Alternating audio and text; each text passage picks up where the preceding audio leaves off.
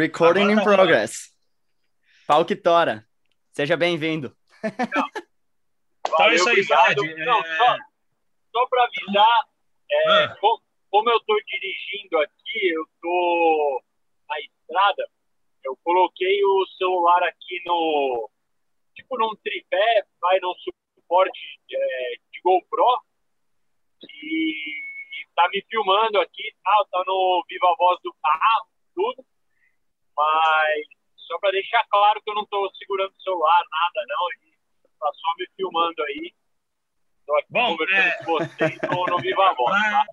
Para a galera que está no Brasil e não teve oportunidade, o Fred está 100% no modo Tesla. Ele possui nos Estados Unidos um furgão desenvolvido pela Tesla, que tem uma alta tecnologia de conexão, Bluetooth, é, tripé, enfim. É, é coisa que é um para nós que estamos no Brasil é inacessível, né, Fred? É um protótipo que a Tesla fez, toda a tecnologia deles montada num furgão 2005 GMC que eu tenho aqui eu fui escolhido e. É para esconder é... a carcaça, é para esconder a tecnologia, né? Exatamente. exatamente. É coisa, é coisa, é coisa que vai. Uma ideia de marketing louco, né? Meio doido. É. Anda camuflado.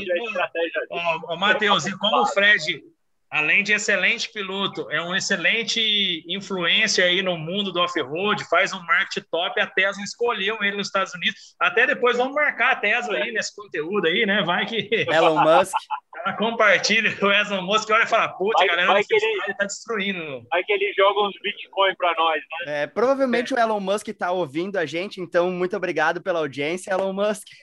Esse é o Thiago do Show Radical. Fred Quirilos, muito obrigado por estar aqui, uh, dando um tempo do, do teu tempo para nós, para a gente conversar. E vamos mudar o nome é do episódio para Na Estrada com Fred Quirilos hoje, uma edição especial, eu diria. Um oferecimento e... da Ipiranga. Ipiranga, é. Cara, isso até já é uma coisa.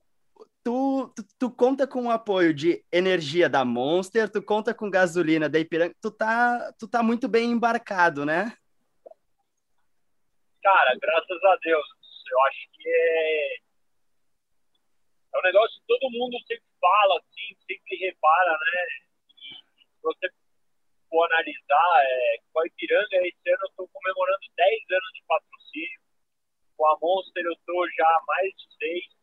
Então é resultado de, de, de, muito trabalho, bastante profissionalismo. Eu tenho muito orgulho de é, estar representando esse pessoal há tanto tempo. A Honda estamos indo para o terceiro ano e temos vários outros parceiros aí que estão de longa data.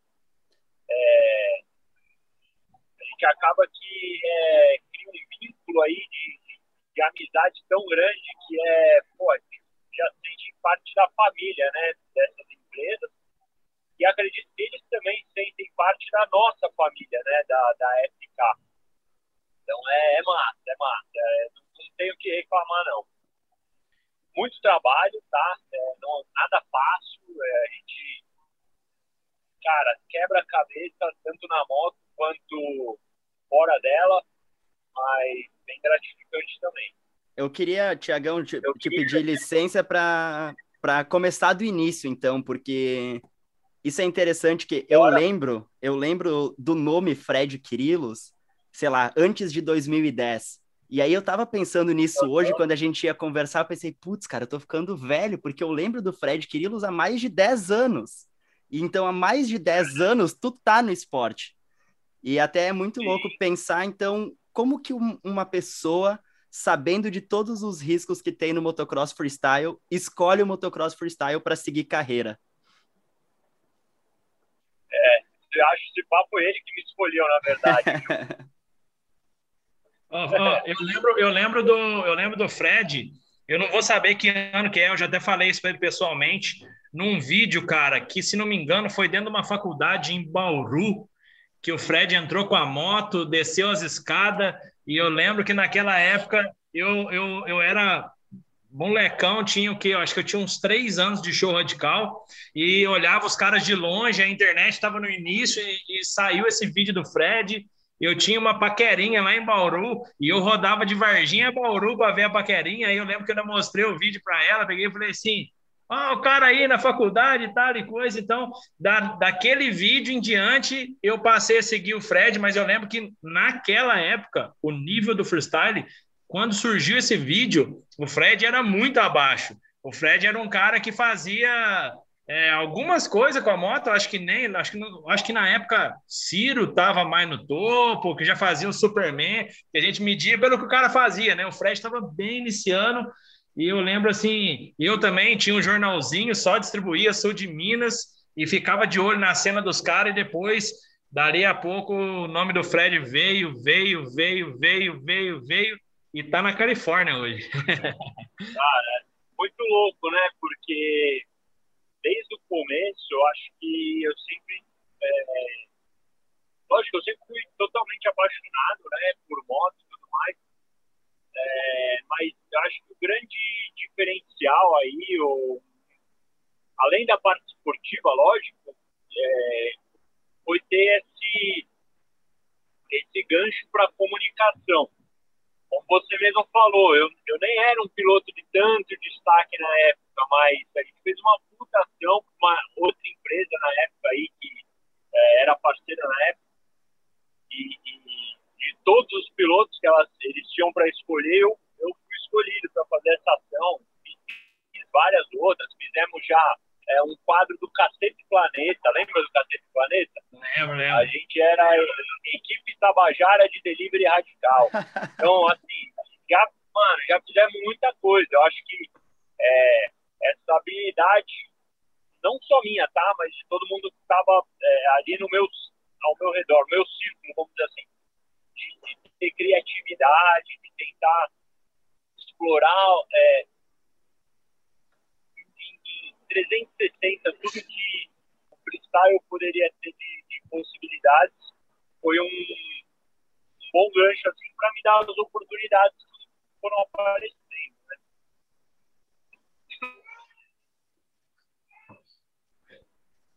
Fred pegou uma turbulência é. no avião, ele deu um, deu um pique. Mas tá ali, eu achei que ele tinha caído. Mas. Não, não. Então, isso é interessante, porque o Caceta Planeta é o quê? 15 anos atrás, não sei, há muito tempo.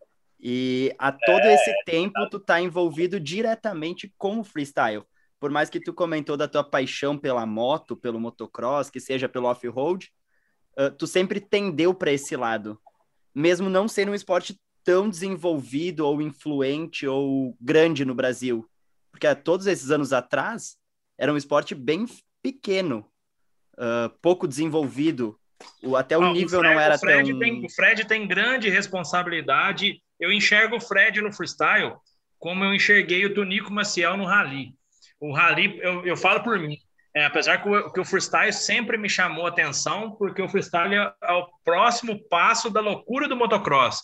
Quando a loucura do cara já não cabe mais dentro do motocross, o cara precisa de algo mais e ele vai para o freestyle que né, se desenvolveu com técnica, com uma evolução gigante que o Fred faz parte dela, não só no Brasil como no mundo, mas tipo assim, é, é, é, o motocross é a veia central e o freestyle logo ali, né? O Fred e balançou a cabeça.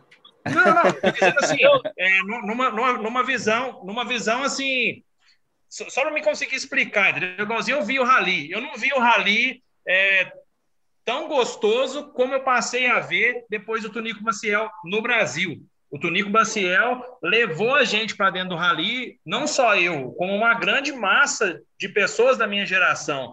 E eu enxergo o Fred da mesma maneira. Com as ações do Fred, tudo que o Fred fez, ele levou o freestyle brasileiro a um nível de profissionalismo, a um nível de conteúdo, a um nível de manobra, a um nível de técnica que eu não enxergo outro cara vindo recente para ocupar o posto do Fred, entendeu? Então, tipo assim, são caras que não vou levar lá na onde o Fred está nesse momento, Califórnia, né? Já está em, em 45 degraus acima, mas dentro do Brasil. É, são caras que foram, assim, antes do, do, do, do Fred, eu enxergo o Negrete.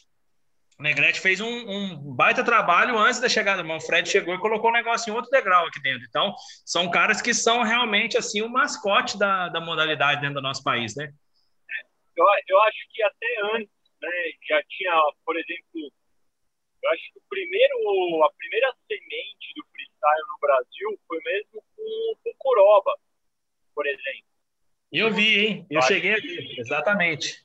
Eu, eu, eu acho que ele trouxe, acho que aí veio né, bastante gente, bastante não, veio ao, ao grupo aí uma, uma primeira geração que é um pouquinho antes da minha, que é Tio Ciro, os irmãos Bergamini, Dracena, com ele que eu comecei a andar. É, esses caras foram bem a, a, primeira geração que, que era quase que um, uma evolução, um, mix vai, dos antigos shows de Willy, mas numa versão de motocross. Sim. Ele, que, que se transformou para o freestyle motocross. Eu uhum. acho, né? Minha, minha visão aí. Foi, um, foi, foi, foi uma, uma. Não uma evolução, mas uma adaptação. Ele, ele foi nascendo, assim. E a minha. Eu, eu é, entrei bem um pouquinho depois dessa primeira geração, só que antes também da geração seguinte. Então, é, eu, o Marcelo Simões, o Celso Aslan, que não, não anda mais profissional, mais uns pilotos, a gente entrou bem no meio dessas duas. E, e tipo assim, a gente pegou um.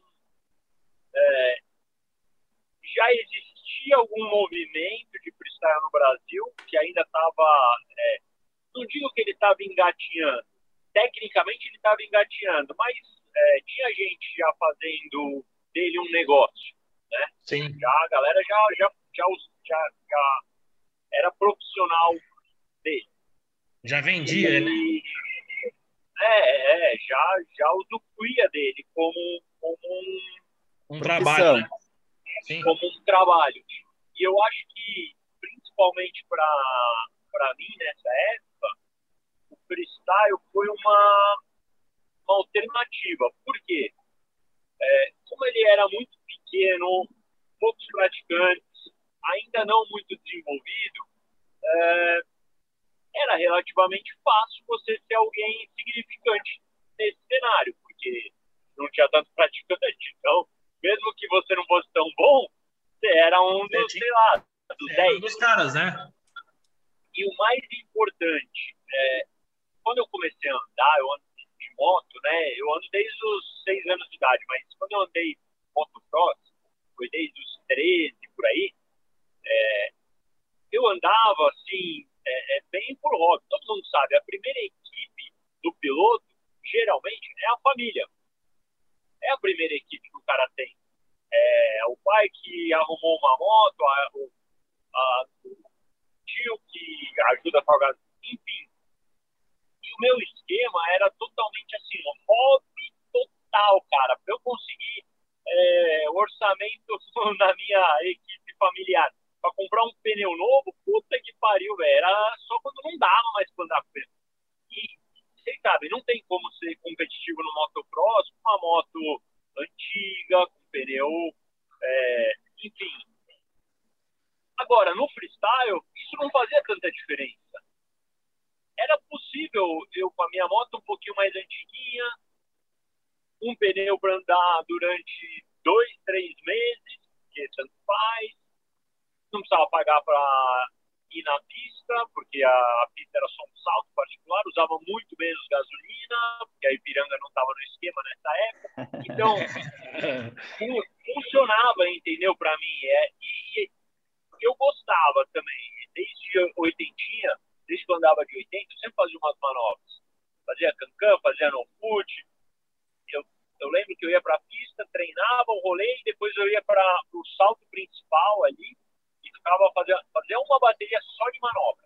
Ô, oh, Fred, no, no dente você já fez? No dente? Vários. no foot, é, no hand, no dente. Cara, Geralmente é, é, a sequência, né? Nossa, no foot, mamãe. No hand. Ó, oh, no dente. Aí, aí fodeu. É. Mano, eu tenho mais de 20 ossos quebrados, assim, mais, bem mais. Já perfurei o pulmão. Aqui nos Estados Unidos, é, quase não cheguei no hospital, cheguei muito mal. É, fiquei um mês internado aqui, TI, os caralho. Caralho, aí fica é, caro. Porra, Era melhor fala. mandar transferir pro SUS. Aí é foda, hein? Fala. Quebrei, cara, quebrei o fêmur, tive uma embolia pulmonar, quebrei a cervical, é, quase que passei dessa com uma melhor. Enfim, é, vários altos e baixos na carreira, mas. Mas até foi nesse. É, nesse sentido que eu quis te perguntar de como que tu vai lá e tu escolhe esse esporte, porque se a gente for pegar uma das maiores referências que existem nesse esporte, que foi Travis Pastrana, e talvez ainda seja uma das maiores, talvez ele também seja o detentor de mais, mais ossos quebrados no mundo. Então tu já sabia disso. já, cara, só que eu vou te falar. É, para mim, pessoalmente, tá? Eu, eu amo eu amo lifestyle do freestyle. Eu amo ser piloto. É, eu amo a minha profissão. Eu amo, é, cara, é, é poder. Eu acho que é um privilégio eu, poder fazer o que eu mais gosto como um trabalho. É, é, é cada dia da minha vida é super prazeroso, um dia mais legal do que o outro. É, aquele ditado que você fala, ah, mano, se você odeia segunda-feira porque você tá no trabalho errado, mano, é, cara, é muito isso. Eu amo segunda-feira que vai começar a semana de treino, mas que eu mais gosto, cara, do freestyle é pilotar a moto, é a sensação de, cara, fazer uma manobra nova ou de saltar um salto novo. É, é isso é, tudo que vem, tudo que vem é, junto, né? Os patrocínios, o pessoal de conhecer porque você é de moto, a moto nova, um não sei o que, cara, é animal, mas tudo isso é extra. Uhum. Isso vem depois, cara. Pra mim, é a pura paixão por andar de moto, por saltar, por aquele nervoso de tipo, caralho, que velocidade que é esse salto? bom, vai, vamos, agora vai, bum. Vai lá em cima, aquela adrena, nossa, deu certo. Ou então flipar um salto. É, cara, é indescritível. É até difícil de colocar em palavras, mas. É, é a liberdade da coisa, né? A liberdade que o troço te dá. Exato. Exato. E, e é isso que me motiva. Agora, eu entendo também que se você tem um lado bom, muito bom, o lado ruim, se pá, vai ser Vai ser ruim também. É. Mas é, isso, e, isso. Freestyle, ele cobra caro, sabe? É, não tem muita margem de erro, os tombos são feios. Falando de tombo, mas as, as oportunidades são super limitadas. É, a gente tem aí um nível de pilotagem altíssimo, cara, altíssimo. Você tem que se dedicar muito como um atleta, cara, de verdade, profissional. E. Ah, é. é quando você para e pensa, tipo assim, porra, é, depois que eu quebrei o pescoço, cara, até eu, eu, eu, eu, divido a minha carreira em três tons. Olha isso, que loucura, cara. Eu acho que geralmente a galera deve dividir a carreira em títulos, conquistas, eu, eu divido em três tons. O primeiro foi quando eu quebrei o fêmur, que foi meu primeiro, minha primeira grande lesão, a primeira tipo, não foi só quebrar um osso, foi tipo, cara, mexeu com embolia pulmonar, uma puta cirurgia, um mó perrengue para sair da pista para ir pro é, hospital, pro, pro hospital e tal. E esse tombo me fez mudar de tipo, cara, você não pode ficar igual um fazer um negócio de qualquer jeito. Tipo, você vai se matar, entendeu? Aí eu comecei a, tipo, organizar melhor minha moto, minha pista, pensar antes de fazer as coisas, não só ir lá e fazer porque eu sabia que talvez ia dar certo ou não. Quando eu quebrei as costelas, eu quebrei todas as costelas, com um puta tombo, perfurei foda o pulmão aqui nos Estados Unidos, um outro tombo, isso estou falando quase 10 anos depois, tá? Um outro tombo, a gente estava gravando pro X Games, que eu parei e pensei, tipo, cara, é... você não pode ficar correndo risco desnecessário, à toa. É, tá certo, você é um competidor, você tem que mostrar. Eu estava muito, nessa época, eu estava tipo, muito, muito lutando por, é, não reconhecimento, mas um lugar dentro do cenário internacional, era um monte de coisa acontecendo, espaço, vários né? Exato, e aí, só que aí eu veio essa, tipo, cara, você, você tem que andar de uma maneira inteligente, tá ligado? Eu tava, tipo, o que aparecia, eu, eu precisava fazer, precisava sempre ser o melhor, precisava mostrar, precisava falar, calma, calma não é assim.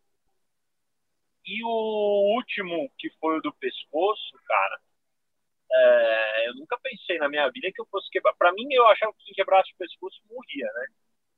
Eu nunca imaginei é, uma coisa dessa. E nem que eu fosse passar por algo assim.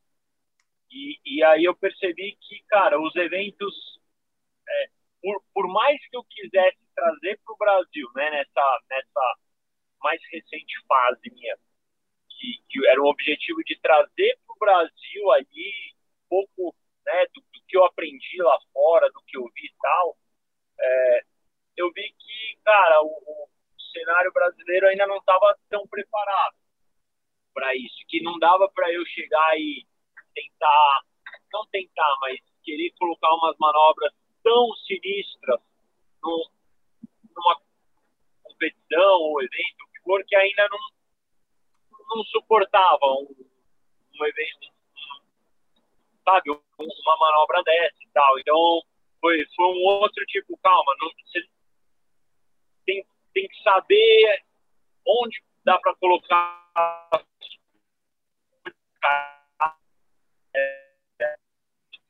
queria muito né, mostrar o flip, que porra, é uma manobra, né, poucos pilotos fazem no mundo e tal.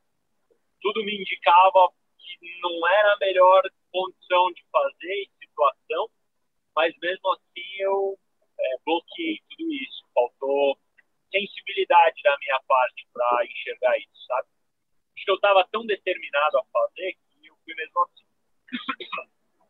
Mas, enfim, esses três saltos, eles realmente foram marcos. É, esses três saltos, não, esses três tombos, eles foram marcos para mim, assim, para entender um pouco mais é, como, como eu devia lidar com as coisas, né? A questão de, de risco é, ela é muito presente. Então, é que, infelizmente, é que, infelizmente não tem como tu aprender de outra forma, na verdade. tu só vai nesse no teu esporte mais ainda, tu não tem como saber qual que é o teu limite se tu não for até o teu limite. Se tu não tentar Cara. fazer o front flip, tu não vai saber se tu consegue ou não. Então, só que eu como tu falou antes, a, a margem de erro é muito pequena. Então, ou tu vai até o limite e tenta ultrapassar ele, e, e corre o risco. Não tem o que fazer, né? É, uma, eu, eu falo pra galera, né, que é igual andar num slackline, sabe? Você, uhum. é, você já, não sei se vocês já andaram, mas slackline, se você for muito devagar e for muito cauteloso, você vai cair. No freestyle, se você for assim, você vai ficar para trás. Agora, se você sair correndo também e, e atropelar as coisas, também vai cair. Então, achar esse equilíbrio é, é difícil, mas é necessário. E até assim, com, por exemplo, o lance, vamos dizer, do front flip. Essa era uma manobra que eu já estava fazendo é, direto, todo dia na minha pista. Mas na hora da competição, é, é a hora da competição, né? É, é diferente. E não é a tua pista, né? Não é a tua rampa, né? Tem tudo isso, né? É, e, e, tem esse lance de todas as condições, tudo que envolve ali, né? É, tem, tem, são vários fatores ali que, que, que interferem, né? É... Isso, esse acidente Mas... que tu comentou foi na, no naquela competição da Globo, certo? Na de 2019, se eu não me engano. 2020. Não, 2020. Essa você quebrou 2019 eu fui campeão. É, 2019 eu fui campeão pela quarta vez. Pela quarta vez, se não me engano. Aí 20 eu quebrei o pescoço. E 22, não, e 20 21 ganhou pela quinta vez. Teve, teve esse ano? É, acho, agora é, é 21, 21 teve. Agora é, pouco. 21 agora eu ganhei pela Prosa que deve ter. É, esse Tom vai deve ter machucado minha memória também. Tô zoando, não, eu que me atrapalhei. É... É, eu te perguntei se foi nesse evento da Globo, porque eu acompanho, acompanho não, mas eu gosto do super do freestyle e acho que o meu maior ídolo da minha adolescência e juventude era o Travis Pastrana. E quando passava na Globo, no domingo de manhã, porra, isso era o mais próximo que chegava do Travis Pastrana, era o mais próximo que tinha de repercussão dentro do Brasil que chegasse ou que mostrasse o esporte, que mostrasse o, freestyle dentro no Brasil, ainda mais na TV aberta. Uh, o quanto que a, a Globo ou a TV ajudou também aumentar o nível do esporte dentro do Brasil? Cara, demais. É, campeonatos são muito importantes. Isso é um negócio que realmente é, é, como que eu vou dizer é, é inevitável que a competição é o que faz o, o esporte subir, né, elevar o pô, a gente teve o freestyle teve ótimo relacionamento, vários anos com a TV. Eu acho que ele é um esporte bem, a gente fala, é TV friendly, né? É um esporte uhum. que ele casa bem com a TV. É, acho que o, o jeito que é o, que o esporte funciona, é, até as possibilidades de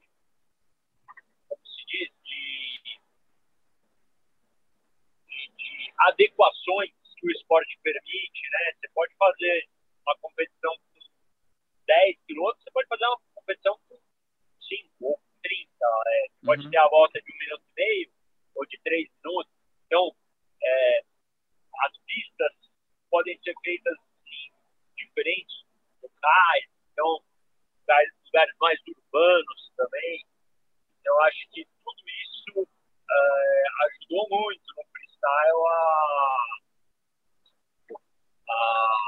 a crescendo. A, a ter acesso né, com, com, televisão e tudo mais. Isso ajudou demais, sem dúvida. Não só na parte competitiva, mas comercial também, para os pilotos terem patrocínio e é, poderem realmente viver do esporte, usar como uma vitrine, né? Falando nessa parte, nessa parte comercial, Fred, é até interessante porque é, até para a gente aqui, né? Hoje a gente estava até fazendo, a gente fez depois que eu cheguei de viagem, eu, Vitor, até incluindo o André também, a gente fez várias pesquisas aí, analisando bastante gente que está em ação na internet. É, você fez parte das nossas pesquisas aí, a gente analisou muito é, o que você faz, o, o, vamos dizer assim, o Fred, o Fred empresa, né? Tudo o massa e assim até o teu trabalho eu me espelho muito nele porque você é um empreendedor você é um atleta uh, você é um chefe de equipe uh, enfim você tem vários Freds dentro de uma da FK Sports né? Então eu presto muita atenção é, me espelho muito a, a, minha equipe inclusive o próprio André que o próprio André que trabalha com você também é, a gente vem tentando moldar ele aí e tudo e, cara, as ações que você faz para os seus patrocinadores, tudo que você vem desenvolvendo, inclusive, que nem eu te disse, nas minhas pesquisas, tudo que a gente levantou depois que eu cheguei daí, é... hoje a gente tem praticamente 90% do mercado duas rodas do mercado off-road trabalha com show radical. Tem uma, são muitos, muito poucas empresas que não estão vinculadas a nós essa parte de comunicação. E muita empresa, quando a gente vai é, conversar, desenvolver campanha, desenvolver projeto, muitas vezes citam algum conteúdo seu como exemplo. Vamos fazer, olha só isso, legal. isso aqui que o, que o Fred fez, vamos fazer isso focado no enduro, por exemplo, né? vamos fazer isso é, no esse lançamento de tal produto, enfim. Então, assim, você acabou que de um atleta profissional do mais alto nível do freestyle, você está ditando tendência de criação de conteúdo na internet no nosso segmento. Pô. Né? Então, assim. Massa, eu... Não, eu, eu, acho, eu acho muito interessante. Até queria puxar a conversa um pouco para esse lado, né? Que, cara, é, eu tô te acompanhando aí nessa missão Estados Unidos. A gente até se falou durante o período que, que eu estava aí, é, você já estava se programando, programando a sua ida. E, cara, eu tô vendo que você tá aí. Você, você tá... me passou o caminho das pedras também, né? É, eu te contei onde a coruja dormia. então, é, é aquela assim, você tá, eu, que eu tô observando desde que você chegou, você tá aí, você tá fazendo seus treinos, você tá com a nata do freestyle, e a gente vai no seu feed, você tá entregando conteúdo daí em tempo real, que quando eu estava aí também foi uma preocupação minha. Falei, cara, fiz no dia, no dia tem que ser publicado.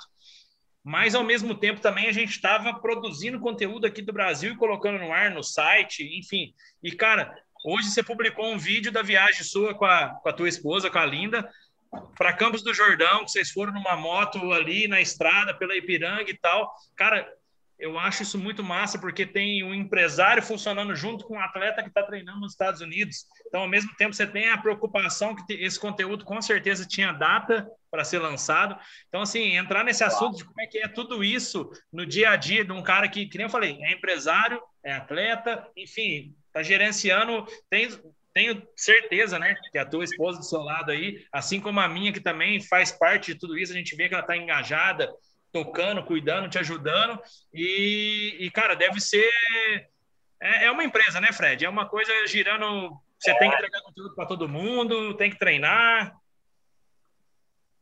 É, eu falo pra galera, cara, subir na moto fazer as manobras, geralmente é a parte mais fácil da, da parada. É, sem dúvida, você tem que fazer um trabalho 360. Eu acho que esse é o grande segredo da coisa. Você falo, né? Você fazer o negócio direito, você tem que chutar o escanteio e correr para cabecear, porque é, é bastante trampo. Eu tenho já hoje em dia eu consegui formar é, uma equipe, né, que trabalha comigo. Então tem uma pessoa que me auxilia ali é, com essa parte dos é, tanto dos contratos, é, dessa, desse, do atendimento vai com os clientes, é, que são os patrocinadores e tal, para realmente me ajudar. É, a Linda, que é minha namorada, não é esposa ainda não. É... Ô, ô, Linda, já te subi de cargo aí, hein? depois dá uma moral para mim, hein? Te subi de cargo aí, depois na hora que for assinar o contrato. Ó, eu quero ser o, eu quero ser o Daminho. Levando em consideração eu trabalho de graça, vou preferir ficar como namorada.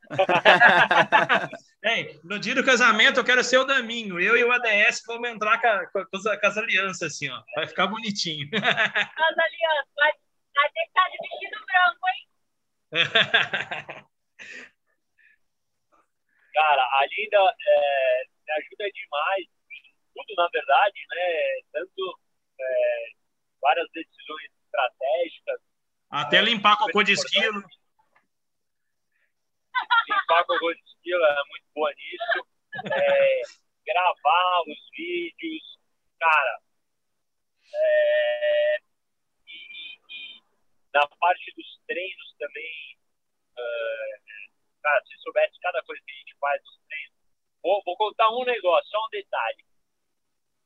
Para esse último campeonato da Globo, lá, o último duelo, é, a gente fez uma, montou nossa estratégia de treino, bolou, blá, blá, blá, e pau no gato, né? Começamos a treinar, e treino, treino, treino, treino, treino, pesadaço. Até que chegou mais próximo do, do campeonato, é, que acontece em janeiro, né? Campeonato. Então, cara, é a pior época do ano para para treinar. Além de ser muito instável, de ter chuva direto e tal, venta demais, cara. A minha pista já venta muito e venta demais. É, cara, um dos últimos treinos a gente já tava passando, tipo, todas as manobras é, pesadaças todo dia, bem simulando a competição. Cara, tava maior ventania, mas um negócio absurdo. Um sol de rachar e muito vento. Só que a gente tinha previsão de chuva quase que a semana inteira. Então, tipo. É, da semana do campeonato. Então eu falei, cara, é, a semana do campeonato vai, ter, vai estar o tempo, o tempo super instável. Isso já já está na previsão. É, tempo instável é vento. Então, a gente vai ter que treinar no vento. É lá no vento mesmo. Velho, a Linda ficou com um guarda-chuva, um guarda-sol, assim, para meio que indicar para onde o vento ia. Cara, o vento arregaçou o guarda-sol. Quebrou. A gente tem que jogar fora. Sabe os guarda-solzinhos da hora, assim? Mano, já era. E o Enéas lá gravando e tal. Cara, e eu lá, pá, pá, pá, no vento uma semana, sete guarda-chuvas destruídos. Arrebentado. Chegou no dia da competição, o que, que aconteceu? Um puta vento. Cara, a galera toda só falava de vento no box. Um perguntando pro outro, nossa, você tá sentindo vento? O vento tá atrapalhando? Como que tá o vento? Rapaz, e eu lá querendo que ventasse mais ainda. Eu tava dando Amigo risada, tava, mano. Amigo do vento. É nóis. Quanto mais ventar, melhor é. Porque eu falei, cara, o vento que eu treinei não tem como estar tá pior. Então é aquilo, né? É, é, treino fácil, soldado fraco. É. Treino difícil, soldado é, forte. É, é, sangrar, é sangrar no treino para não sangrar na batalha. Exatamente, exatamente. Então isso é só um exemplo, assim, né? De, de um dos negócios, né? Que ela faz. E tem o Enéas também, né? Que todo mundo conhece. O, o Enéas é amante. Né? É, o Enéas é, é amante, né? Então, na SK, mais importante que o Darcio, que é do burocrático, que é da parte mais preta, é o Enéas. É, exatamente. o Darcio que faz né, toda a parte burocrática, né? Bem, bem colocado. E o Enéas é, cara, meu braço direito na parte operacional, tanto dos treinos quanto dos eventos. É, o Enéas é um. É... o Enéas é um cara que.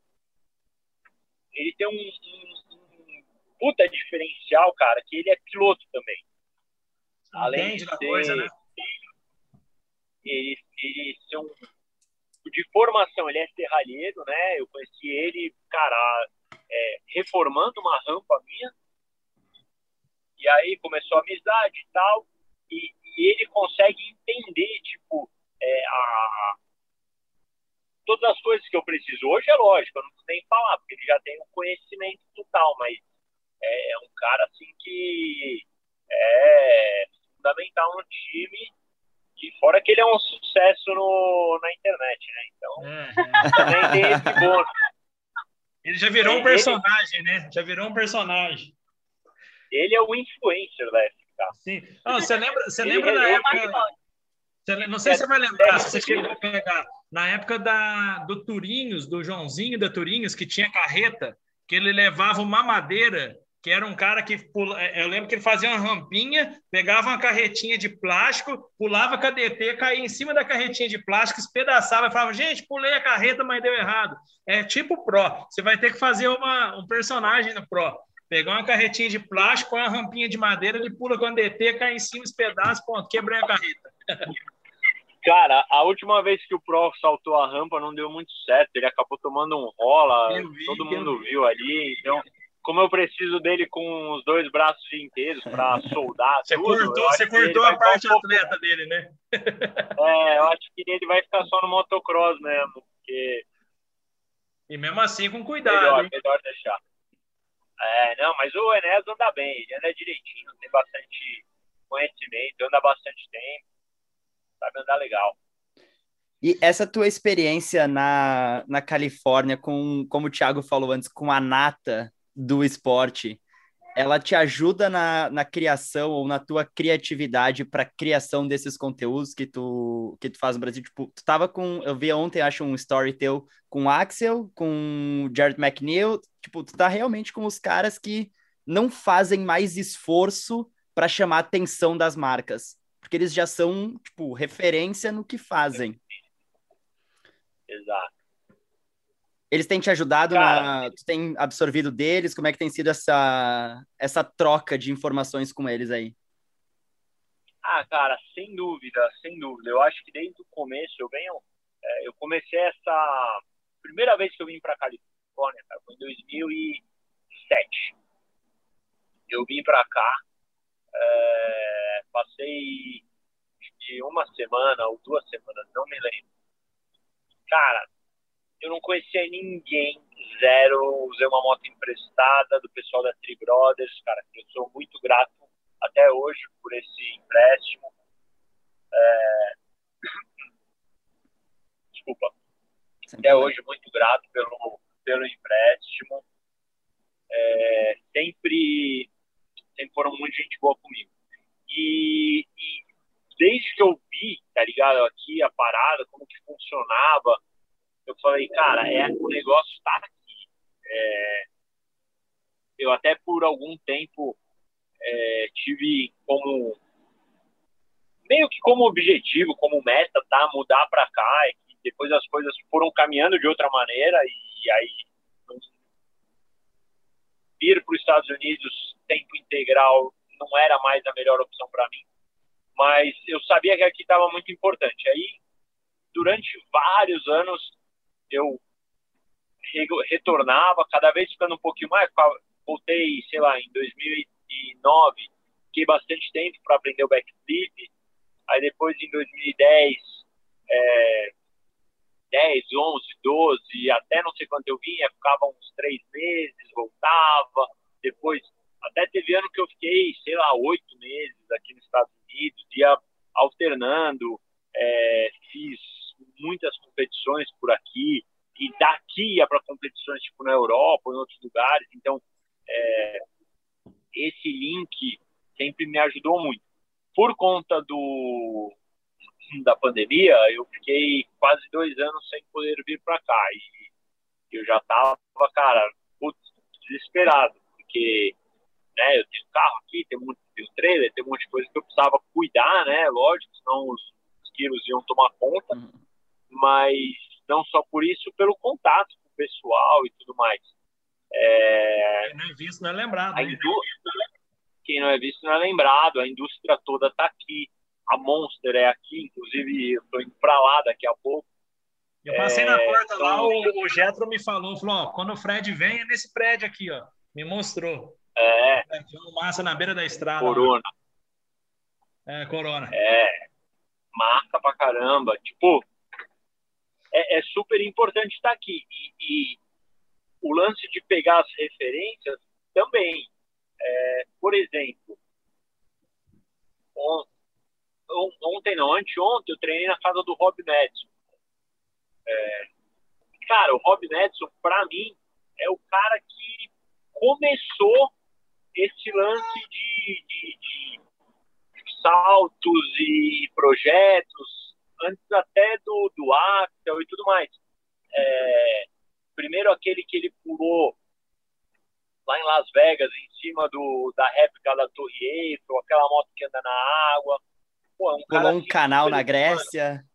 É. Pulou um canal na Grécia. Então ele, ele é um cara que cara, é muito criativo e, e mais do que isso, consegue tirar a ideia do papel e realizar. Isso é a, o grande lance, né? Ideia boa qualquer um tem. Agora, fazer funcionar né? a ideia, fazer funcionar que é o, é o negócio, porque é, você precisa de. É, cara, você precisa de grana, basicamente. Você precisa de alguém que veja na sua ideia uma oportunidade. Fazer dela um né? negócio, né? né? Fazer ela vender, né? É, exatamente de fazer e de, de é, financiar essa ideia, para fazer o negócio acontecer. Vai investir em você para realizar essa ideia e colher os frutos dela de determinada maneira. Então, esse game, assim, é. Falando, ele é bem fácil. Agora, fazer ele acontecer é, é, é às vezes mais difícil do que o próprio salto ou o próprio conteúdo mas, cara, é, a gente é movido a desafios, né? Eu acho que não só eu, como vocês, também são movidos a desafios. E senão vocês estariam trabalhando com qualquer outra coisa. E show radical, cara, se você pensar que é a mídia tão forte como é, num nicho tão pequeno, num país que é predominante esportes tradicionais, porra, o cara tem que ter uma competência fodida para fazer isso, para não deixar a peteca cair. Não estou falando de puxação de saco, é uma pura análise, assim. Então, eu acho que essa questão de, de, de encarar os desafios, ver oportunidade, né? É aquele lance. Você pode ver o copo meio cheio ou meio vazio. Mas é, mas é aquele negócio que você falou, você, você, tava, você tava comentando aí, eu tava me identificando 100%. Cara, é, igual agora, tô de volta em casa e, e, ficar te assistindo aí, meio que eu tenho certeza também que nos dias que eu, que eu tava exatamente onde você tá, você tava assistindo, você já tava se teletransportando a sua Total. mente para dentro ali, cara, já já tô lá, então, é, cara, muito, muito massa acompanhar e ver, igual quando você faz vídeo na estrada, fala, putz, alguns dias atrás passei ali, então, tipo assim, é a mal que a gente faz, é, cara, não me dói, eu tô saindo sexta-feira, de viagem por vários trabalhos que a gente vai fazer aqui dentro do Brasil. Eu vou ir do Rio Grande do Norte ao Rio Grande do Sul. Até contei para o Matheus, que ele é do Rio Grande do Sul. Eu vou cruzar o país. Então, assim, acabei de chegar de uma viagem internacional, vou cruzar o país inteiro. Cara, é, esse tesão que a gente tem, igual você falou, cara, eu amo a segunda-feira, porque segunda-feira eu estou voltando de um grande trabalho e me preparando para o próximo. Então, é, é bem parecido com tudo isso aí que você falou. Eu acho que e principalmente que eu vejo muito aqui dentro, até na sua modalidade, alguns outros pilotos que só reclamam da cena. E eu me espelho também nessa tua atitude, que enquanto a galera que estaria lado a lado disputando com a gente está reclamando, a gente está colhendo as melhores oportunidades porque a gente não enxerga esses problemas. Então, tanto que assim, assim como eu, no meio da pandemia, tá você, tá linda, tá aí, já tá de moto 2022, tá, tá, cara, tá quebrando a regra está fazendo, vamos dizer, entre aspas, o impossível, que para cara como nós aqui, não é impossível, é 100% possível. Basta, que nem você falou, projeta a ideia no papel, sai e faz ela acontecer, quebra a regra, vira o jogo e vira referência. É, é assim que o, que o game funciona, né? Exato. Já tiveram duas coisas que aconteceram comigo que foram bem bem marcante. É, que, que eu acho que traduzem bastante isso aí que você está falando também, que é, cara, fruto de, de trabalho, né, mano? Você está colhendo fruto do que você plantou, de trabalho, de, de acordar cedo, de trabalhar, de fazer o que tem que ser feito. Quando a gente teve o primeiro X Games no Brasil, é, a gente, logo depois do evento, teve tipo uma, uma confraternização, um after party. E aí eu colei lá em alguns dos pilotos, do, bem, esse cara que eu falei foi o André O cara foi gente boa pra caramba comigo durante Quem foi? Repete, por favor, que Mano, cortou na hora. Brother, o norueguês André Vila. Ah, eu lembro, eu lembro dele. E ele, ele é super brother até hoje, mano. Parceiro mesmo. E me ajudou, eu era novão, tinha, tipo, sei lá, 21 anos, e ele me ajudou a, sei lá, saltar uns negócios da pista, que eu tava meio inseguro. E aí, na hora que né, tava lá, um momento de descontração, eu colei nele e perguntei assim, pô, André, e aí, cara, no final, o que você achou do, do nosso rolê, né, dos brasileiros em geral? Mano, e eu tava empolgadaço, né, tinha acabado de acontecer o primeiro evento internacional. Ele virou para mim e falou assim, ó, you guys need to work harder. tipo, vocês Putz. precisam,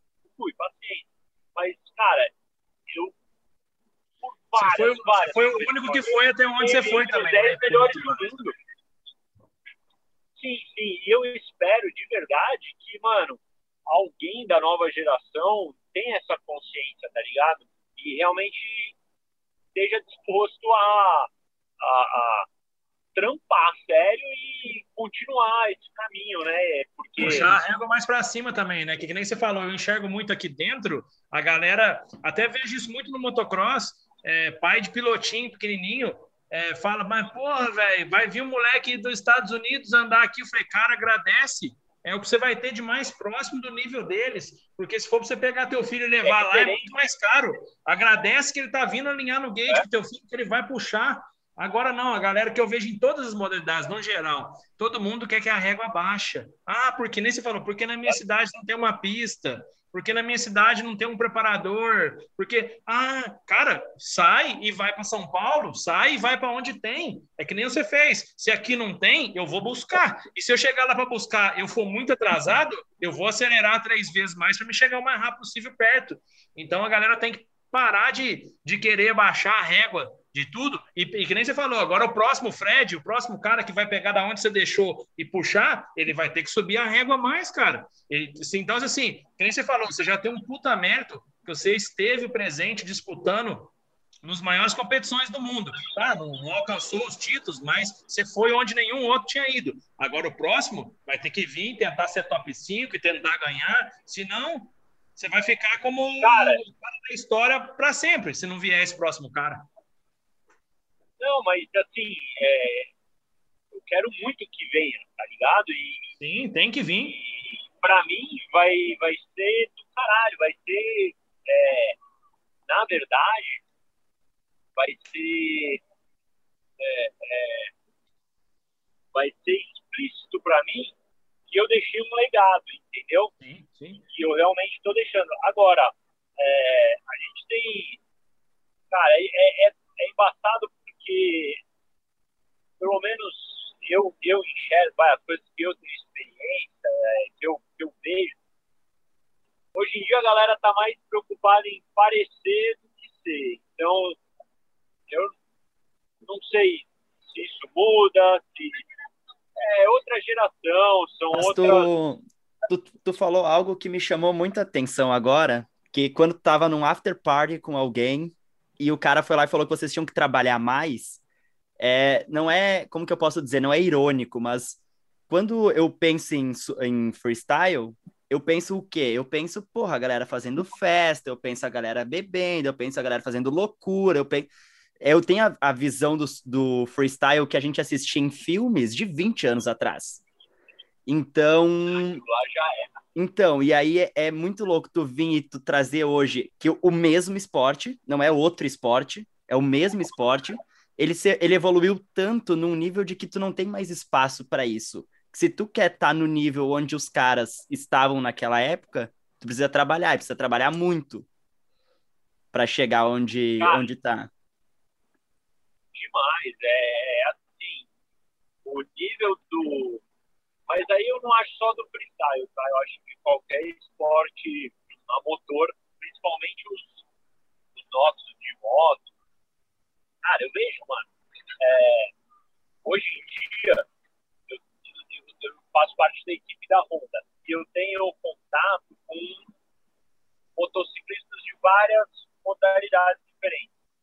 E, cara, eu, eu poderia muito bem é, treinar é, tudo, tirando só a parte do, do meu esporte em si, né, o freestyle, mas todo o resto do treino, com o Eric Granado, ou com o Pasqualin, ou com o pessoal do Rally, com o Vizinho, poderia ter treinado com o Kiko. Cara, porque o privilégio, porque, cara, é, é nível de exigência para essas modalidades, para você andar no topo dessas modalidades, é, é, é o mesmo, cara. O cara precisa ser um atleta de verdade, precisa estar, tá, é, viver em função daquilo, 100%. É, um dia que você treinou a menos, ele vai contar lá depois. Uma curada de dieta que você fez, ela vai contar depois. Até que o freestyle é um pouquinho mais tranquilo nisso, mas é, é, conta também. É, então, um dia que você deixou de se fazer o repouso para se recuperar, ele vai contar. Então, assim, é, é, é, alta performance é muito exigente. E principalmente aqui, cara, na cabeça é, é dá, cara. Eu, eu acho que o preparo psicológico é. Eu, eu considero, pelo menos os pilotos que eu vejo no Brasil, que ele é, é é, subentendido, talvez. Subestimado. Eu acho que o pessoal subestimado, subestimado talvez. É, eu enxergo que ele é extremamente importante, tanto quanto o físico. Mas, enfim, isso aí já é outro assunto. Mas eu queria te agradecer muito por ter falado isso, porque é a tecla que eu mais aperto, é a tecla que eu mais bato aqui, porque é uma das áreas que mais eu tenho atração, a parte da psicologia do esporte. E tu falar isso, e agora há pouco tu citou o Rob Madison, por exemplo, e ele é um cara que ele tem um, um poder cognitivo muito elevado. Ele é um cara muito inteligente e muito esclarecido em muitas dessas áreas. Eu até escutei um, um podcast com ele, uh, onde ele fala muito de meditação ou de estar presente no momento presente, estar atento. E ele cita até algumas coisas que eu queria ter voltado antes, a gente foi para outro caminho, mas é interessante que acabou voltando. Uh, tu disse que é quase que indescritível a sensação de estar tá realizando uma manobra ou de estar tá executando um salto. E ele falou num podcast que eu ouvi que ele, ele relaciona isso como quase como uma droga, de tu estar tá viciado nessa sensação. Claro. Então, claro. Eu, eu, eu quis trazer esse gancho para justamente tu tentar expressar um pouco, não que tu tente uh, expressar essa sensação, mas como que é essa adrenalina? Porque tu tá ali, tu faz isso já num hábito, tu treinou tanto que isso se tornou um hábito, ou tu tá meditando enquanto tu tá fazendo aquilo, de tão atento ao momento, como que é, é essa parte do esporte, desse poder mental? Cara, é, a gente tem. Acho que naturalmente, cara. Aí eu, eu vou falar do freestyle, tá? Porque uhum, uhum. É, é onde eu tenho mais conhecimento. Eu acho que é, todas as modalidades têm as suas características. Eu acho que muita coisa deve ser parecida com o que eu experiencio no freestyle, mas eu vou falar, né? Os outros eu, eu vou estar tá simplesmente claro. chutando. Vou falar do que eu sei mesmo. É, cara, eu estudo bastante psicologia esportiva. Acho que é, é fundamental e foi uma parte muito importante para tudo que eu tive de sucesso na minha carreira esportiva. É, inclusive, é, já, já até conversei, às vezes converso com uma psicóloga esportiva que é a mesma até do Avancini, do Henrique Avancini, ciclista. E eu entendo que, cara, é, é, tá tudo conectado e tem que estar tá tudo equilibrado como atleta, é, a gente já tem algumas é, diferenças aí, seja por adaptação, né? É óbvio para todo mundo que o ser humano ele é, só está aqui depois de tantos tantos anos, né, na, na Terra e é, a gente só se se, é, se desenvolve assim tão bem por conta do nosso poder de adaptação, né? A gente tem a mesma espécie morando no deserto do Saara e no Alasca e tipo a gente sobrevive uhum. é, e, e, a, e, as adaptações elas não são só de hábitos né elas não são só sociais ou de hábitos. A gente vê quem quem mora em locais mais elevados desenvolve mais glóbulo vermelho no sangue para ter mais oxigenação e tal. Então assim é, realmente está na nossa essência a adaptação. Eu acho que quando a pessoa começa a praticar determinado esporte ou determinada atividade, a, a, a, as, as é, áreas da, do nosso cérebro vão se desenvolvendo mais para aquele lado e para aquele e tal. E a gente vai desenvolvendo é, habilidades de, de concentração maior, de autocontrole. E, e, e eu acho que à medida que, que, você vai evoluindo tecnicamente, isso tem que evoluir também. É, essa adaptação, ela funciona até certo ponto, mas chega uma hora que realmente ela precisa ser treinada, igual a gente treina, sei lá, um salto, um backflip, ou esteira, ou qualquer coisa. E por isso eu sempre, por isso eu sempre procurei é, estudar, né, a psicologia entender como funcionava e me entender melhor. É, por, por bastante tempo ficava nervoso em competição, treinava muito bem e ficava nervoso em competição. Então, estudei para mudar isso, é, estudei para entender como trabalhar o lance do medo, porque o medo é um negócio que ele está presente, cara. Ele é, é quase que um termômetro ali. É, só que é, a gente eu, eu, entendo que eu não posso temer o medo, entendeu? Eu não posso ter medo de ter medo. O, o, medo, para mim, ele é tipo, porra, presta atenção. É, como que tá ali? Não, fica tranquilo, você pode. Então, é, é, é muito louco. É igual um mecânico saber exatamente como funciona a motocicleta, todo o funcionamento, a admissão e tal. É, a, a, o cara, como atleta, ele tem que saber como funciona o corpo e a mente dele. Fredão, eu queria Fredão, até aproveitar e, e, entrar num assunto que na hora que você falou ali me veio na cabeça. E eu acho que é interessante, acho que talvez até saiba alguma coisa a respeito, mas eu queria ouvir mais a fundo, até já sei que você está na correria também, meio que já encaminhando aí o nosso, nosso podcast para o final. É, da parte do Fred Quirilos, da FK Sports, você tem feito algum trabalho ou tem algum trabalho em execução, é, já puxando para você mesmo a responsabilidade desse próximo cara que vai continuar nisso. essa missão aí. É, você tem, tem feito algum trabalho aí no, em alguma base para trazer algum moleque novo? Tem alguém que você presta atenção, que você fala assim, putz, esse cara aqui, se eu, se eu passar para ele a minha base, a minha noção, ele pode continuar e, de repente, se manter a FK Sports como uma empresa de reveladora de talentos, abrir a porta para a molecada dentro do Brasil, levar para a Califórnia, fazer essa exportação do produto brasileiro. Como é que está essa parte aí? Você tem isso faz parte dos seus projetos? Como é que está isso? Já tem algum cara? Pode falar algum nome? Enfim. Cara, vamos lá. Esse é um assunto bem delicado, mas vamos falar. É bom falar dele. É, eu sempre tive muitas oportunidades, né? Eu acho que como resultado do, do, do, meu trabalho, né, da minha equipe, a gente teve sempre muita oportunidade.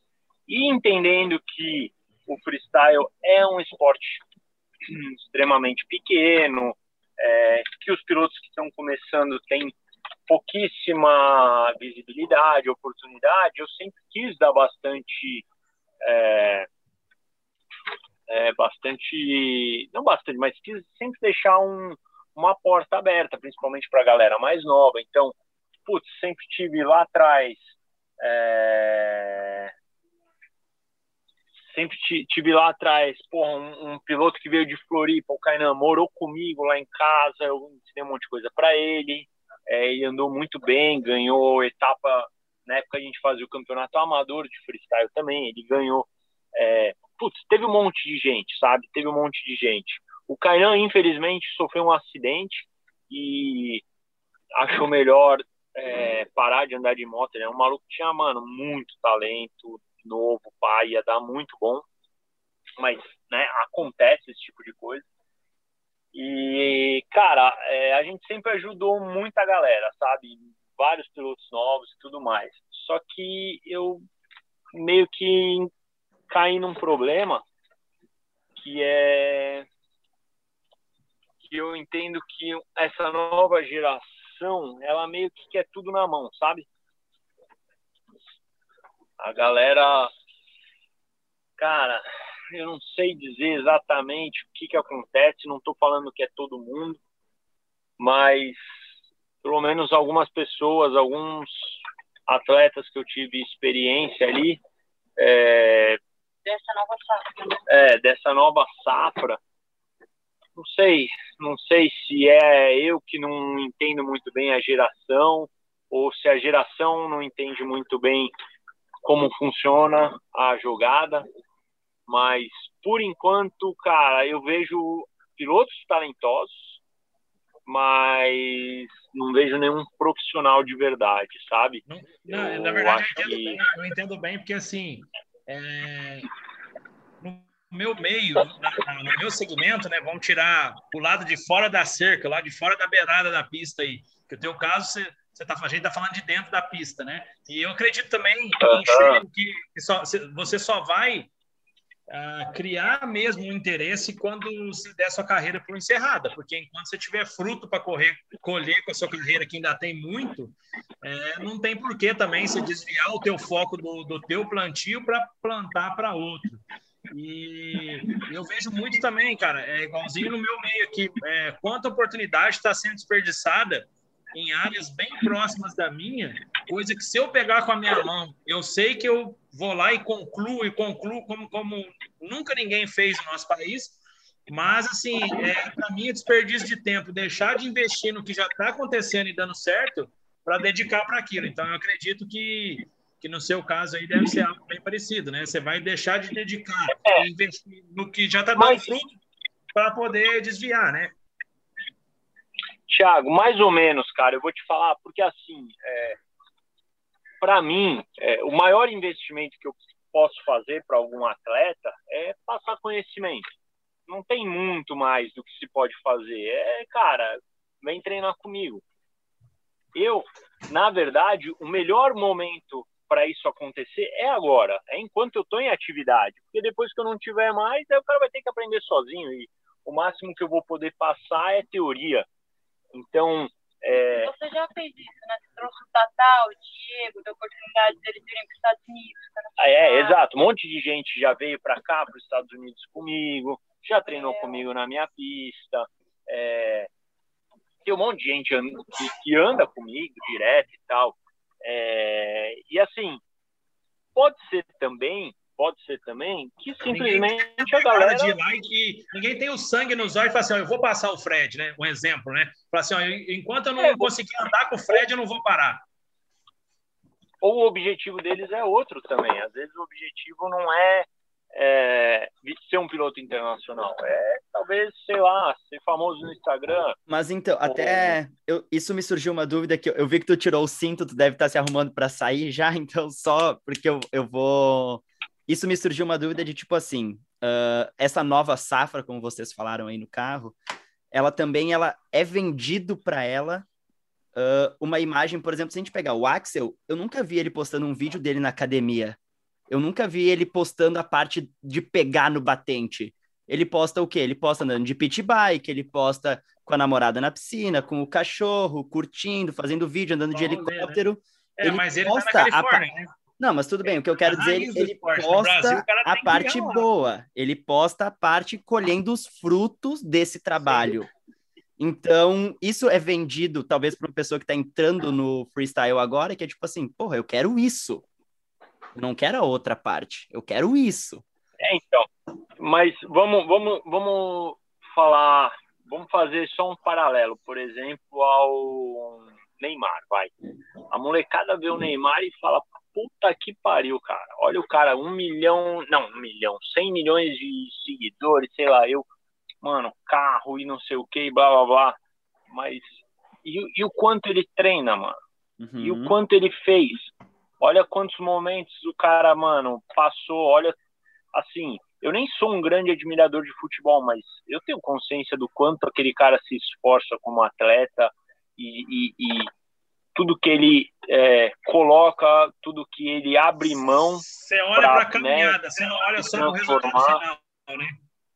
Sempre tem que, tem que, tentar estudar a caminhada daquele resultado final, porque todo resultado final é colheita de uma caminhada. E a galera, ninguém tem atenção de falar assim, deixa eu estudar a caminhada. Se, o próprio Neymar que você falou, se você for na internet e colocar Neymar em 2008, você vai ver um outro cara.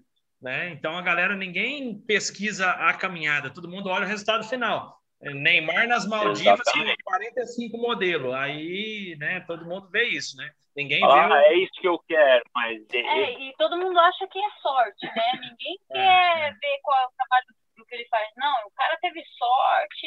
É, é mas estava no lugar certo no dia certo. Mas até para estar no lugar certo no dia certo, tem que ter estudos. Tem... E outra, mesmo se você está no lugar certo, no dia certo, por sorte, a hora que a oportunidade passar, primeiro, você tem que estar preparado para perceber ela. Segundo, você tem que estar preparado para entregar a demanda dessa oportunidade. Então, tá, a sorte é um fator. Não, não discordo, eu acho que realmente a sorte existe. Mas Agora, tem que fazer a tua sorte, né? Tá pronto, tem que fazer a sua sorte. É, e eu não quis defender o, o, o, pessoal que acredita nessa, nessa ilusão de que é só, é só glória, mas ao mesmo tempo a gente vive em uma sociedade, num momento onde as coisas são é, muito imediatas. Um pode, pode ser um efeito colateral até. Porque como lá no início um que eu comecei e falei, eu conheço o Fred Quirilos, eu acompanho há mais de 10 anos. Então, porra, o cara que tá começando hoje vendo o Fred Quirilos na Califórnia, andando de moto, ou todos os outros caras que têm um perfil super bombado no Instagram, é difícil de pensar que isso demorou, sei lá, 10 anos para acontecer, ou mais. Eu, eu quero isso para uhum. ontem. Então... Não, aí, o, Fred, o Fred falou, o Fred começou a ir para Califórnia em 2008, Fred, 2007? É, 2007. 2007. Em 2007, você não conseguiu extrair 1% do fruto que você pode extrair hoje, nesse momento atual, 2021, estando aí no momento de pandemia, onde poucas pessoas estão conseguindo entrar aí, quanto conteúdo você gera, o que, que você consegue falar hoje de estar na Califórnia e quão pouco você tá conseguia falar em 2007. Ninguém sabia em 2007, 2007 nem sei. Eu não sabia. smartphone existia. É. Eu não sabia que você foi em 2007, cara. Eu fiquei sabendo hoje, entendeu? Então, assim, como que o momento hoje, às vezes, talvez um cara que nunca foi vai a primeira vez, dá mais ibope do que um cara que está indo há mais de 10 anos, velho. Então, e aí, e aí é o que eu falei, por exemplo, eu, cara, em 2007, mano, juntei o que eu tinha, o que não tinha, mano, fiz mó corre para poder vir para cá e, mano, moto emprestada e os cacete. E, velho, fiz acontecer.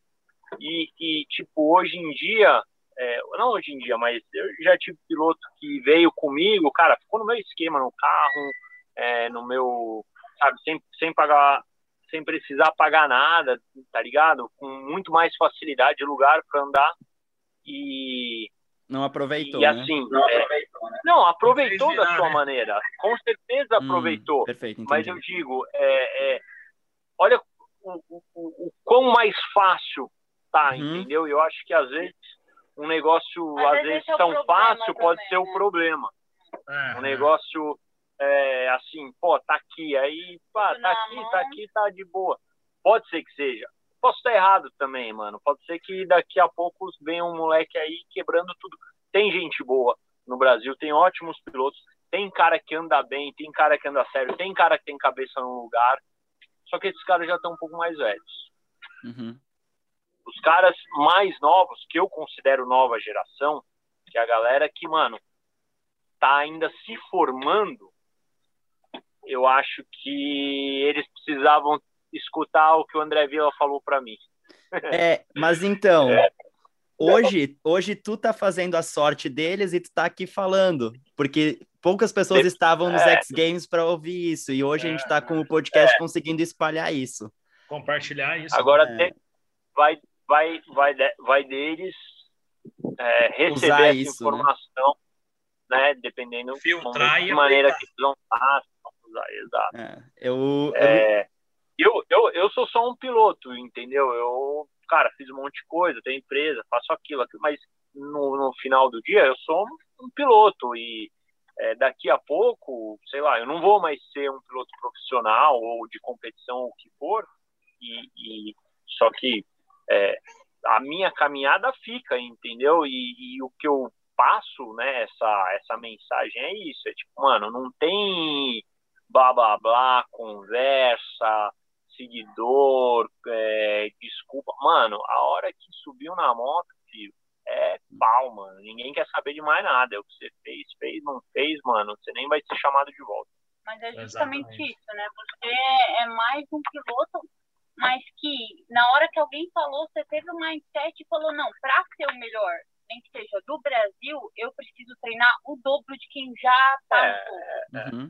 É essa Uhum. mensagem que a galera precisa entender. É, eu- Fredão, esse, Aí vai deles, né? Aí esse, vai deles. mas, mas Ó, esse é o teve um intuito do piloto- podcast. Pode falar, desculpa. Teve um piloto, cara, há, isso muito tempo atrás, tá? Eu ainda tava na época de, de começar os flips, aprender a dominar os flips e tal, brasileiro. E, mano, mais novo que eu andava pra caralho. Eu falei, mano, esse moleque vai dar muito bom, mano. Treinava junto e tal. Mas é, é, eu parecia, cara, que eu queria mais, queria que ele fosse bom mais do que ele mesmo. E, e aí, eu- uma hora eu percebi que eu tava sendo até inconveniente. Falei, cara, eu tenho que cuidar da minha vida, não da dele. Ele não quer treinar? Não treina. Vai fazer o quê? Lá na frente a bucha vai vir, mano. Pode ter certeza. Não tem almoço grátis. Mas é isso. O cara tem, a pessoa tem que querer, mano. E, e, e- esse é um outro negócio que eu entendi. Que às vezes, às vezes, o objetivo da- desses novos pilotos é outro, tá ligado? Às vezes eles olham o, o- a caminhada que eu fiz e falam, porra, massa, mas ah, eu não vou fazer isso aí não, eu Não vou precisa outro quebrar caminho. o pescoço para ser digital influencer, né? é verdade. é. Mas- E dá dar- bastante dinheiro ser digital influencer, então, É. sei lá, às vezes pode ser uma boa. É, e também tem que ver se essa é a motivação, né? Se a motivação também é o dinheiro, talvez não precise quebrar o pescoço, né? Vai achar outra coisa, já que é só pelo Exato, dinheiro. exato. Exato, exato, exato. Pra, Fredão, para É, caminhar. eu, eu aí, falei do dinheiro porque no final das contas, né, É o que- dinheiro é dinheiro. Uhum. Para caminhar, pra caminhar o papo aí para a reta final, é, só aí é curiosidade pessoal mesmo aí. É, o Thiago está te perguntando como é que vai ser esse, esse projeto Califórnia aí? É, quanto tempo? É, quanto tempo você pretende passar aí? Ah, no final desse, vai participar de algum evento? Vai participar de alguma parada? A gente sabe do teu vínculo até com o Travis Pastrana. É, sempre você está presente aí nas coisas dele. Tem alguma coisa por vir? É, essa, essa trip foi mais é, para levar a Linda para limpar os cocô de esquilo, é, matar a saudade da Califa, matar a de saudade mel. da Califa. Assim, eu queria que você, eu queria que na real assim você revelasse. Eu, eu como fã, como seguidor, quero saber o, o propósito final aí da, da trip, onde é que você vai parar, o que, que tem por vir, quanto tempo vai durar, é, enfim, conta para nós o propósito aí para nós te liberar. Cara, é, vamos lá, eu vou descendo aqui que eu preciso já descer. Eu ainda não sei quanto tempo, é, realmente ainda está em aberto. É, eu tenho algumas coisas acontecendo aqui que eu não sei dizer exatamente, mas é, tem alguns eventos vindo. É, foi anunciado há pouquíssimo tempo o retorno do X Games, que vai ser daqui duas semanas. E a gente, como eu estava muito tempo longe, é, ninguém nem sabia que eu vinha para cá, eu não entrei em nenhuma lista, mas eu estou numa lista de alternate, que é como se fosse piloto reserva, vamos dizer assim, Uhum. Sim. que então, dependendo se alguma coisa mudar ou não, pode ser que, que a gente ande em alguma modalidade. tem mais alguns eventos por aqui, mas o intuito real da trip foi é, reativar cena, né? o meu esquema Brasil-Califórnia, que por conta da, da pandemia estava parado. E exatamente isso aí que você falou também, né? Voltar para a cena, porque você fica um tempo longe, de longe, os caras acabam falando, putz, aquele cara sumiu, aquele cara parou, enfim, você estando aí de volta, estando nos treinos, estando nas pistas dos caras, você tá de volta, né, velho? Exatamente. É... Peraí que deu uma travada. Exatamente. Quem não é visto não é lembrado, né? Então, Os caras falam, ele tá aí, vamos pôr ele tem que estar tá aqui. É e tal. É. Pô, vamos, vamos te liberar então, Fred. Eu queria te agradecer mais uma vez pelo teu tempo. Queria agradecer a tua namorada linda também por ter aguentado uma hora e pouco de conversa dentro do carro. Não pôde escutar nenhuma. Que é isso. De boa. Mas muito obrigado pelo, pelo teu tempo. Boa sorte na tua, na tua trip aí na Califórnia. Valeu, e... valeu, obrigado. Talvez a gente faça uma parte 2 mais para frente aí para ter as atualizações de que tudo isso aí rendeu. Vamos sim, cara, vamos, vamos fazer sim. Eu agradeço demais. Desculpa aí o inconveniente de eu estar na estrada e tal, mas é que aqui a gente está viajando em dólar, e em dólar é vezes cinco. Então a gente não pode parar para nada, velho. eu sei, eu tá sei bem como é, porque eu acabei de pagar esse preço aí. Eu ia até comentar isso. A galera que está assistindo o podcast está vendo toda essa loucura. O Fred estava no carro, no volante, agora está aí já na porta do compromisso dele para entrar. Nos Estados Unidos, o dia passa em três horas. Eu acho que é mais ou menos isso. É a parte da manhã, a parte da tarde, a parte da noite. Acabou o dia, é muito rápido. Se ele para para conversar com a gente, já tinha fodido o dia dele, então tem que ser nesse pau pegado aí. Vai lá para o seu compromisso. Obrigadão, Fred, pela Eu atenção, que agradeço, oportunidade. Gente. E também por tudo que você está mostrando para a gente, né, velho? É muito massa ter um cara é nosso aí fazendo tudo isso. Boa sorte. E tudo que Obrigado. acontecer, manda para cá que nós colocamos para o público. Hum, fechou, fechou. Valeu, galera, valeu. E é isso aí, mano. A vida de piloto não é fácil, mas, cara, é muito gratificante. Então, quem Fica... quiser, quem, quem tiver realmente disposto a encarar, mano, vai, vai, vai com tudo, você, vai para cima você e acredita. O esporte está aberto, né? Fica o ensinamento. Fechou? Obrigadão, Fred. Valeu, Tiagão. Valeu, valeu, valeu, é galera. É nóis. Valeu.